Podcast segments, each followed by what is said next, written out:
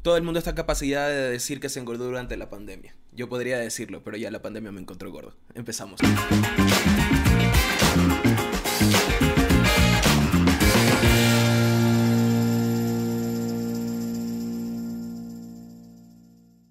Estamos en un nuevo episodio de Ribotrip, un podcast en pastillas con Pipo Klinger, o como le dirían algunos, cómo servir una cerveza sin que parezca frappuccino o cappuccino. Eh, me acompaña como siempre producción en este episodio o como lo íbamos a llamar, dosis 1 de este podcast en el que vamos a hablar de muchas pendejadas, eh, algunas importantes, otras no mucho, otras bastante. Eh, espero que hayan disfrutado del episodio placebo la semana pasada. Eh, como les dije, este es un proyecto que ya tenía algún tiempo guardado y no se realizaba por varios factores y por varias cosas. uno tal vez era la, que tenía las ganas, pero no tenía el tiempo o tenía simplemente este miedito al fracaso del que hablamos la semana pasada, que es muy difícil que se vaya, eh, toma tiempo, tú vas haciendo tus vainas y simplemente te vas dando cuenta de si la gente lo acepta o no. No solamente en el ámbito de los podcasts o del trabajo, sino en muchos ámbitos de la vida. Así que vamos a comenzar con esto. Hoy vamos a hablar de un tema súper chévere, no para quienes lo viven, pero es un tema que, del que muchos deberían conocer, eh, que son cosas que, que, es algo que existe en el, en el espectro de la mente del ser humano y es el miedo al fracaso. ¿Ok? Eh, o procrastinar, como muchos lo conocen. Sí, o sea, sí, procrastinar, pero... Saluda, producción, no ha saludado. Hola, buenas noches, buenos días. Ahí está, producción, haciendo el saludo no las cadenas preparan el podcast plagiando. y ahorita botando. Disculpas, no sé cómo saludar. Este, este, podcast está así grabándose de forma bastante. ¿Cómo decirlo? Tranqui, sin mucha seriedad, sin mucha vaina, sin mucho guion. Se nota, ¿no? Eh, pero bueno, como pueden ver, yo me estoy tomando mi cheve. Eh, producción está tomándose un margarita porque la semana pasada nos llegó nuestro regalo de Navidad y nos dieron un licuador son. No vamos a poner a decir la marca porque pues no nos están pagando pero si quieren nos pueden pagar, no hay ningún problema. Bueno, como les decía, estamos, vamos a hablar de un tema eh, súper chévere, eh, que muchos sería bueno que lo conozcan, muchas personas eh, sufren de este asunto, y como les decía, es el miedo al fracaso. como decía producción también, hay personas que confunden el miedo al fracaso con estar nerviosos antes de un evento. El miedo al fracaso conlleva otro tipo de situaciones, otro tipo de actitudes eh, y vamos a, darle como que un significado más específico. El miedo al fracaso, también llamado atiquifobia, es un miedo extremo e irracional a fracasar o cometer errores. Entonces, como les digo, no es el simple, ay, estoy nervioso, el que te tiemblen las piernas y la vaina. Va mucho más allá. Entonces dice, una persona con este miedo puede tener dos tipos de respuesta ante una situación en la que piensa podría producirse un fracaso. Eh, hay un comediante al que yo admiro muchísimo, eh, que es uno de mis, o tal vez mi comediante favorito, eh, no solamente en Latinoamérica, sino a nivel mundial, que sufre esto que se llama respuesta de evitación. Si no me equivoco, él, lo ha comentado varias veces, tal, creo que lo he dicho con un nombre un poco diferente, pero dice que esto es evitar o huir o huir de todas las situaciones que estén ligadas a tener que hacer actividades importantes en las que se pueda producir un fracaso. O sea, tú tienes un proyecto eh, y como les decía, todos podemos tener nervios antes de, qué sé yo, salir a un escenario, salir a una exposición, eh, hablar... O para un video de YouTube, podcast, qué sé yo, tantas vainas. tenemos tantas obligaciones últimamente y con esta vaina de las videollamadas a las personas que no se dedican, por ejemplo, a hacer teatro, a hacer comedia, a hacer podcast, ese tipo de vainas, igual se les ha complicado porque ya tú no tienes una interacción tú a tú con tu colaborador, sino que estás constantemente en reuniones en las que hay 7, 20, 15, 50 personas. Entonces, hay gente a la que, por ejemplo, si tienen que presentar un informe a fin de mes, ya lo ven como un puta madre, lo voy a presentar eh, frente a la mitad de mi compañía. qué miedo, etcétera, etcétera. Entonces, este asunto de la respuesta de evitación es esquivar todas las obligaciones que, que tú puedas llegar a tener. Entonces, si por ejemplo eh, tú quieres preparar un show, vamos a decir, y, y de hecho a mí me pasó, y eso lo vamos a hablar en el tema de las decepciones, porque la decepción también tiene eh, un significado en lo que respecta a salud mental. Eh, cuando comenzó la pandemia, en el 2020, ¿cuál 18? Creo que 2019. Ni, ni, media margarita tiene encima producción. Estaba cambiando. No, inicios del 2020 nos encerraron, ¿verdad? Ajá. Ya. Pero lo que tú hiciste fue 2018 finales. No, 19. No. Finales de 19. finales de 19. Que me presenté. Ah, sí. Bueno, eh, yo tenía una rutina de stand-up que ya, obviamente, puliéndola y todo el asunto, porque era mi primer rutina. Eh, yo sí, o sea, esta vaina está chévere. Y estaba chévere. Pero cuando recién la saqué, vamos a poner aquí una foto de, ese día para, para, que vean que, que no, es, no es cuento. Eh, o aquí, aquí salen las fotos en este podcast. Eh, para más placer. Lo, lo alargué tanto el tema que me presenté solamente una vez y me presenté, y la única vez que me presenté me presenté para que me puedan dar un título de algo que estaba estudiando. Eh, una de las, de, las materias, por decirlo de alguna manera, era storytelling. Y yo le pregunté a la persona que, con la que estaba haciendo el curso, oye, ¿sabes qué? Yo tengo una rutina de stand-up, ¿se puede hacer? Sí, me dijo, dale de una. Se cagó de risa a todo el mundo. Estuvo muy bacán.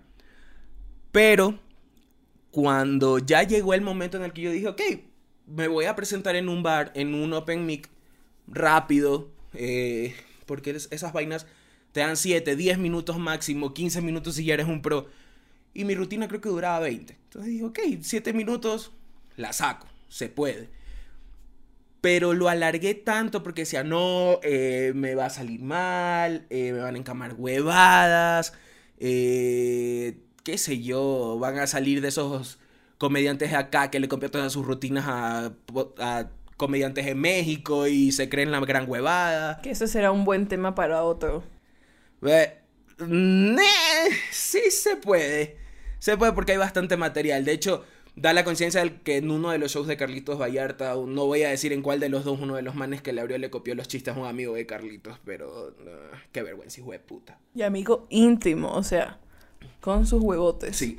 Pero bueno, Sigamos, entonces eh, pasó este asunto de que alargué la pendejada porque decía, no, le voy a arreglar esto. Y sí, es verdad, eh, a ratos le arreglaba.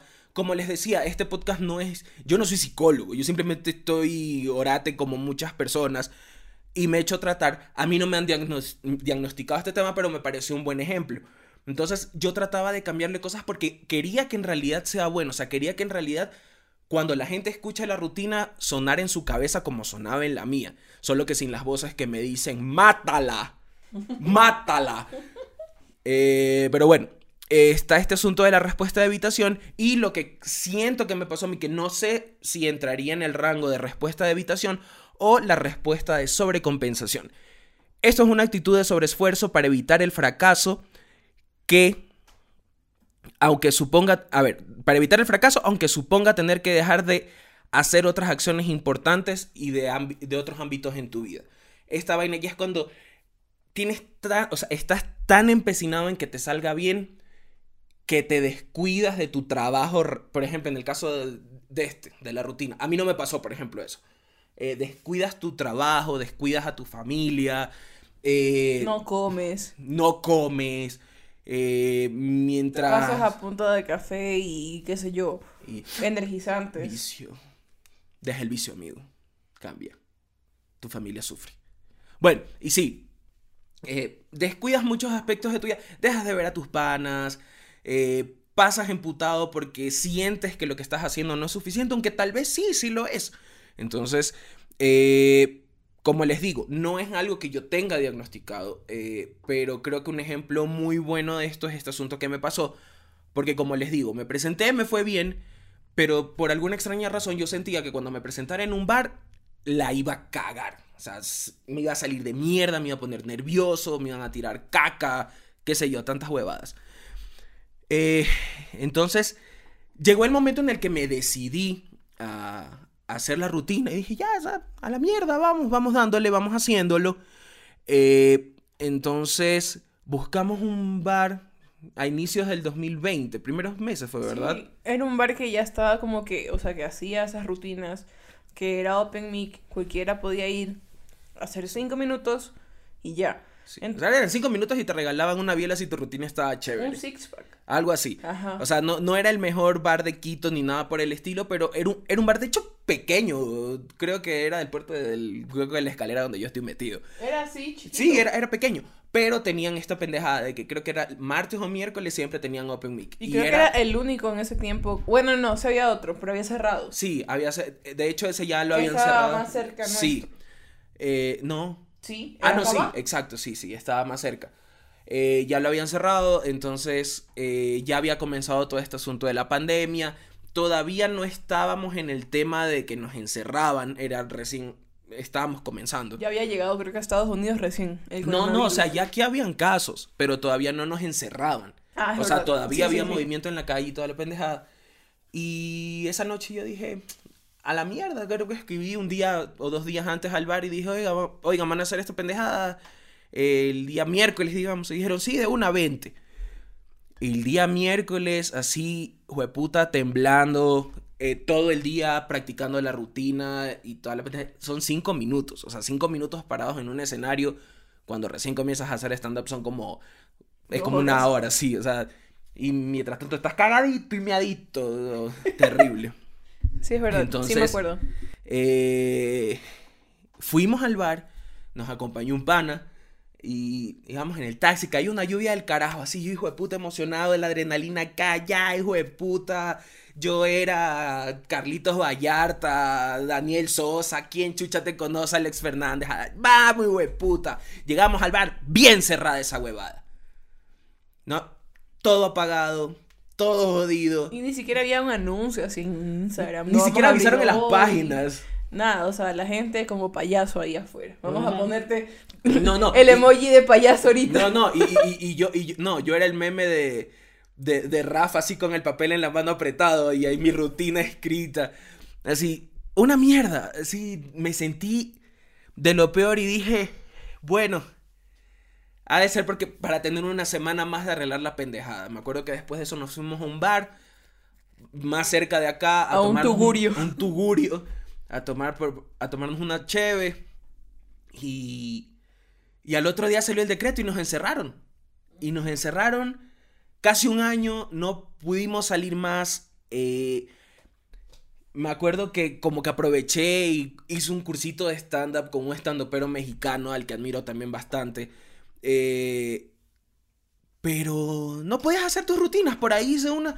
¿Por cuántas veces? Un, por Zoom. Creo que dos por Zoom. Porque la primera fue como que la que tenías que hacer para el examen y contarle tu experiencia. examen. Para que vean que el stand-up es una huevada seria, era con examen. Tienes que contarle tu experiencia al profesor, cómo te fue, cómo te sentiste, si viste bien o mal. Y ya después tú le dices tu feedback y él te dio su feedback. Y ya te tocó hacer como que pulido y todo eso. Exacto. El final final. Sí, entonces la, moraleja es que el que no coge se deja y que eh, hay momentos en los que nosotros tenemos panas que nos podemos dar cuenta que le dan largas a un tema, le dan largas, eh, qué sé yo. Pongamos un asunto sencillo, el asunto de la tesis de la universidad. Todos tenemos un pana que tiene dos años en tesis y no la termina. No digo que necesariamente Comenta si eres el pana que no termina. Dinos aquí abajo, yo soy el pana de la tesis de dos años, puto. Eh, sí, o sea, no les digo que necesariamente sea ese el caso, porque tal vez puede ser un vago que prefiere jugar al Fortnite. O, qué sé yo, andar haciendo un podcast y valiendo verga. No, sé. Hay, hay tantas situaciones. Y no esto. Pero puede darse también que es una persona que sufre de miedo al fracaso. Y que no soportaría o cree que no soportaría que no le pongan la nota que él cree que merece en su tesis. Entonces, eh, creo que esto es algo que tienen que conocer todos, tenemos que conocer todos. Eh, mira si tú no estás sintiendo esto. tal vez eso que tú pensabas que solamente eran nervios es, qué sé yo, miedo al fracaso. Obviamente no van a salir de aquí eh, como ciertos tuiteros e influencers a decir, uy, es que tengo miedo al fracaso y lo que vale es verga. y, y, luego se suben llorando ahí en redes sociales. Sí, yo no sé, hijo de puta, cómo hacen. O sea, chévere, yo respeto. A mí me encantaría tener esa habilidad de que cuando me da un ataque de ansiedad pueda agarrar el teléfono y desbloquearlo y grabarme y solamente grabarme el ojo botando la lágrima. Pero, o sea, es Y poner, la vida de adulto es dura. Sí. Regrésenme cuando era niño. Pero más dura la verdura, amigo. no, y, y, sí, o sea, pasó hace un tiempo, de hecho, con un influencer que tuvo los huevotes de decir que casi casi que la depresión no existe y que... Que se cura con buenas vibras. Y que te curas con buenas... Ándate a la verga. Ándate a la verga. Dile eso a un psiquiatra que ha estudiado tantos años. Es una cagada que salió del colegio hace dos años. ¿Qué puta madre vas a venirme a decir a mí o a la gente mayor a mí que sufre de trastornos de depresión, trastornos de ansiedad? Uy, no soy curate con buena. Cállate, care verga. Flaca cojuda.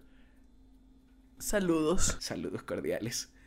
Sí, entonces, si tú sientes que tienes esto y estás yendo a terapia, eh, si no estás yendo, será recomendable que lo hagas y si estás yendo a terapia, cuéntale a tu terapeuta, cuéntale, cuéntale a tu psicólogo, cuéntale a tu psiquiatra, sabes que me siento así, eh, me pasa esto, quién sabe si tal vez eh, sufres de miedo al fracaso y es algo, es uno de los temas que está trabando y está volviendo un poquito más complicada eh, tu vida.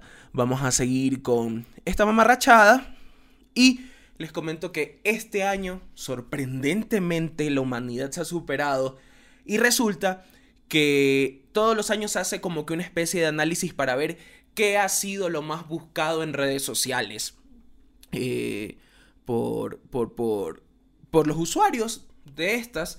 Y pues los, el buscador más popular, que es Google, dijo que este año no han sido videos de Mia Khalifa, ni videos del calvo de Brazers, ni nada por el estilo, sino que la gente la mayor cantidad de búsquedas que ha habido este año ha sido sobre tambores. Salud. Que... Eso no es un tambor. ha sido sobre salud mental. La gente se ha estado preocupando un poco más sobre ese tema. Y eso que solamente en Estados Unidos creció un 5000%. No estamos hablando de huevadas, no son un chillón, no un 5000% de búsquedas de personas que quieren saber cómo sobrellevar un breakdown, de, cómo manejarse, de preguntas como por ejemplo, cómo sanar, eh, cómo curar eh, el, burnout.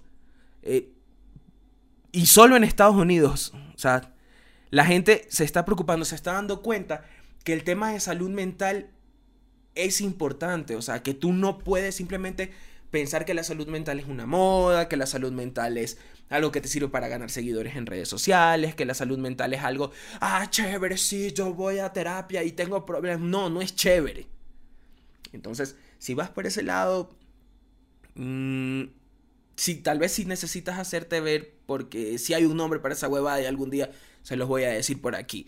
Entonces, pues sí, resulta que la gente se está preocupando un poquito más sobre, sobre su salud mental, sobre su salud emocional, y me parece chévere, ya que, poco a poco eh, nos deje de ser un tabú, deje de ser una vaina en la que tú dices, no, qué vergüenza, yo voy al psicólogo, voy al psiquiatra y toda la vaina. Me, me parece pepa. Es muy positivo porque así la gente también se, se hace cargo de lo que siente, de, de cómo piensa. De lo que hace. De lo que hace, porque muchas veces hay ocasiones que no sabes que estás pasando por algún trastorno, qué sé yo. Muchas cosas pueden ser y actúas de una manera que puede lastimar a otras personas, que te puede lastimar a ti mismo y que puede poner en peligro tu trabajo, tu salud, tu vida, etcétera, etcétera. alrededor. Exacto. No, o sea, y, y también hay una vaina, y, es un tema súper importante lo que tocaste, la vaina de, hacerte cargo. O sea, sí, es verdad, tú te tienes que hacer cargo, eh, porque todos hemos pasado una época oscura o, bueno, no tan buena, por decirlo de alguna manera, un poquito más amable. Pero algo que sí te dice tu terapeuta, por lo menos a mí me lo dijeron en su momento, eh, que no es que yo tengo en terapia un mes o dos semanas, eh, es que ya llegó un momento en el que si lo que tú hiciste no, no entra en el rango de, de un delito o una vaina así, eh, o de algo inmoral, te tienes que hacer cargo, pero de ti. Porque tú no puedes eh, basar tu terapia, basar tu mejoría como persona, basar tu superación eh, basar tu superación como persona en que, qué sé yo, lo más básico, que una ex te perdone. O sea, o sea, ya queda en cada quien si perdona o no. Sí, o sea, si tu ex quiere seguir diciendo que eres un hijo de puta porque fuiste un hijo de puta con ella o, o, o fuiste una hijo de puta con él, porque se dan los casos y hay casos de mujeres que maltratan psicológicamente y aparte físicamente a sus parejas, hombres en este caso. Y nadie habla de eso y nadie les dice a los hombres, ay, eres valiente, ay, no, o sea. Me acabo de acordar de esa reinita que salió en Facebook diciendo que se había vergueado al novio. Y todo el mundo salió a decirle, el man se lo merecía, valiente. O sea, no seas hijo de puta. Si ves que alguien te dice, oye, le pegué a tal persona, Loco, eso no se felicita. Déjate huevadas. O sea, de hecho, hoy eh, vi un video súper chévere. Eh, no, no me... ¿Sabes qué? En este momento no me acuerdo. Pero era una campaña como que para concientizar a los hombres y decirles, si tú ves que un hombre está maltratando a una mujer frente a ti, de la forma que sea, detén al hijo de puta. Porque no está bien. Y maltrato no me refiero a le pegué, la pegó, la empujó, qué sé yo. O sea, el maltrato tiene muchas caras. Entonces es lo mismo con las mujeres. Si viene una man y te dice, ay, es que le pegué a mi novio, no le vas a decir, uy, qué valiente que eres por aceptarlo. La man también es un hijo de puta. Sí, o sea, en ninguno de los dos casos, ni de hombres ni mujeres, se acepta que sea violento y que le pegue, o que maltrate psicológicamente, o que le quites la plata, o qué sé yo, infinidad de cosas.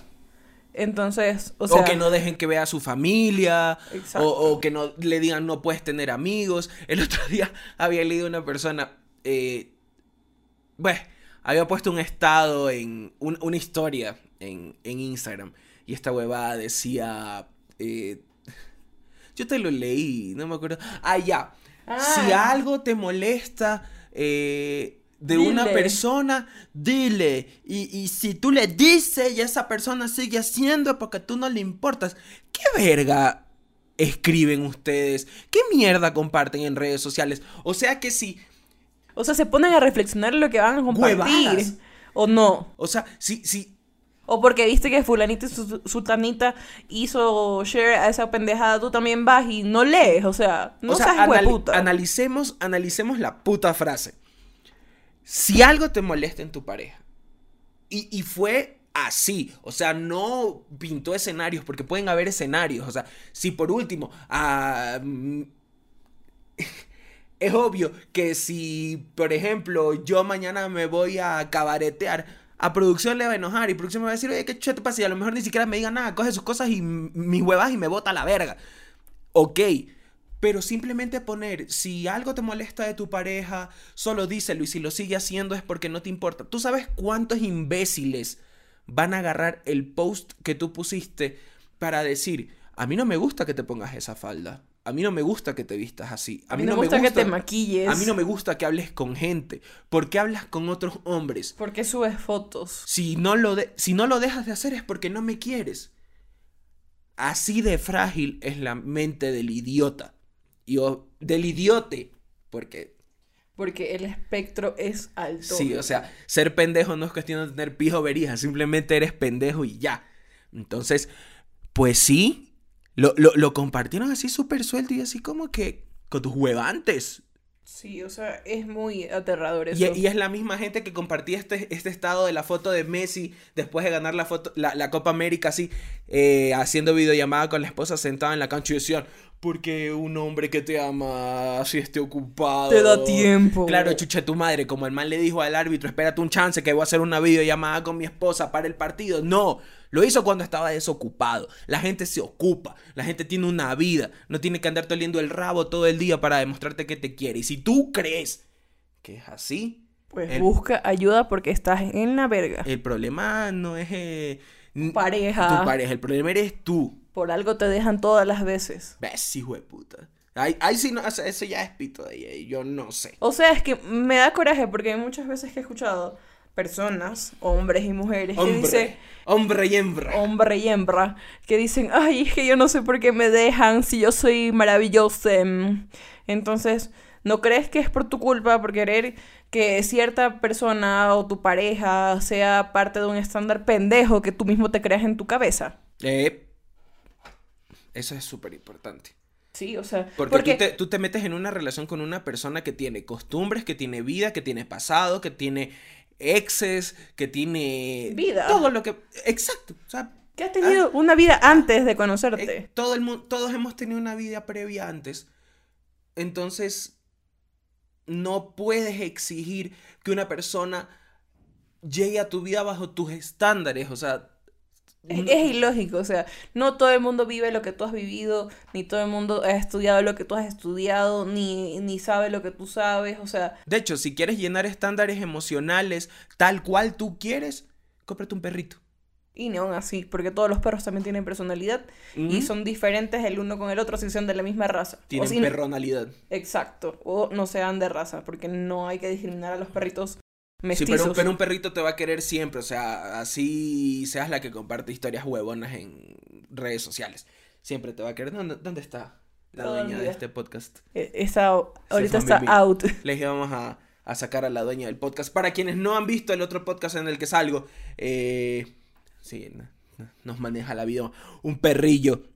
Otra cosa súper curiosa de esta semana es que se descubrió que el compuesto del Viagra para, puede ayudar a prevenir el Alzheimer. Mira tú, ya según producción, ella me comentó, eh, su- tu abuelito tenía Parkinson. Sí, mi abuelo tenía Parkinson y de las pastillas, porque le daban full pastillas. Yo me acuerdo que sí le daban este Viagra, porque ya cuando vas creciendo vas conociendo. Yo creo que era tu abuela que No, le decía, pues, tómese esta pastilla. Sí, mi a abuelita ya no existía le hace va a tiempo.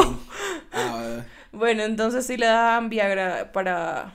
O sea, yo no sé qué tenga para las personas que han tenido problemas de Parkinson y ahora en este caso que ha salido de Alzheimer. Pero en todo caso a buena hora porque ayuda a las personas que están pasando esa enfermedad que lastimosamente al momento no hay cura de ninguna de las dos. o, te, o te- o te cura o te pones tieso. Hay Sí. ganancia.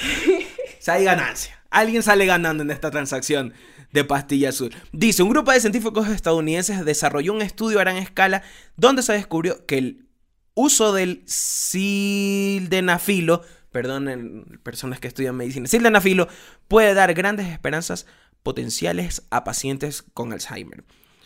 El sildenafilo es principal componente del Viagra y otros fármacos usados para el tratamiento de la disfunción eréctil y podría reducir el riesgo de desarrollar la enfermedad del Alzheimer en casi un 70%. Así que si tu sugar daddy te dice, ya no quiero hablar contigo, no me acuerdo de ti, dale la pastillita azul, se le para y te recuerda, mija. Que de esos hay bastante, está bien, es un negocio. Sí. Sí, sí, sí. tener un sugar daddy, eh, plata. ¿Te imaginas que se te muera ahí en tu Que se te muere el presencia? viejo. En, en tu presencia, así Como, como... como le pasó al notario Cabrera. Chucha. Algún día vamos a hablar del, del notario Cabrera en este respetuoso y respetable programa. Ese mijo se estaba pegando el, aga- el agasajo con una jovenzuela y el tipo estaba creo que en sus 60 y dijo, y dijo, no, aquí yo no, aquí yo no quedo mal. A mí mira, Y ruac las pastillas y el man se murió literal, se quedó tieso. tieso. ¿Eh? Sí. O sea, pobre la chica que tuvo que llamar al 911. La chica así. estaba, dale, dale, dale, ese hijo de puta no se viene, dale, dale. Y era que ya estaba. Ya estaba Ya, muerto. El, el man quería venir si se fue. Pobre hombre. A mí mira al cielo. Sí, no sé si al cielo, porque dejó cagado un montón de gente ese viejo de puta.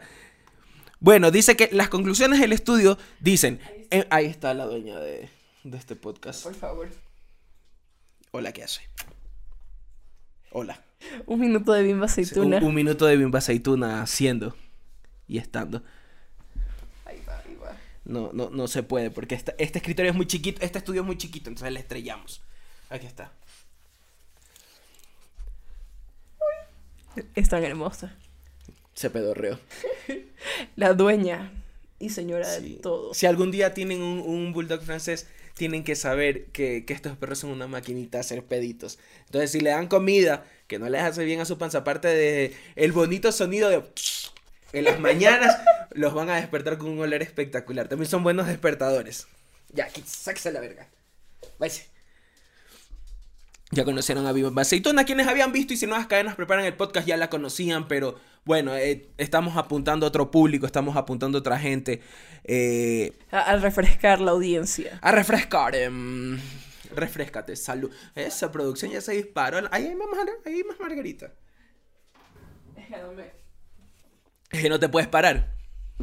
Es que me daba miedo porque está ahí el aro de luz y lo quería hacer destrozo.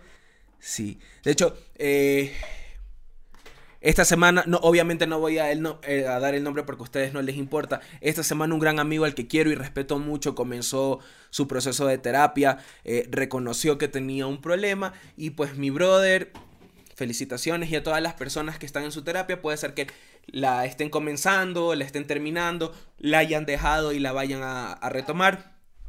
No sientan vergüenza de nada, no le deben explicaciones a nadie, no le deben una mierda a nadie. Su terapia es su camino. Si en su momento creen que tienen que disculparse con alguien, tienen que hacer algo por el estilo, listo, háganlo, no hay ningún problema.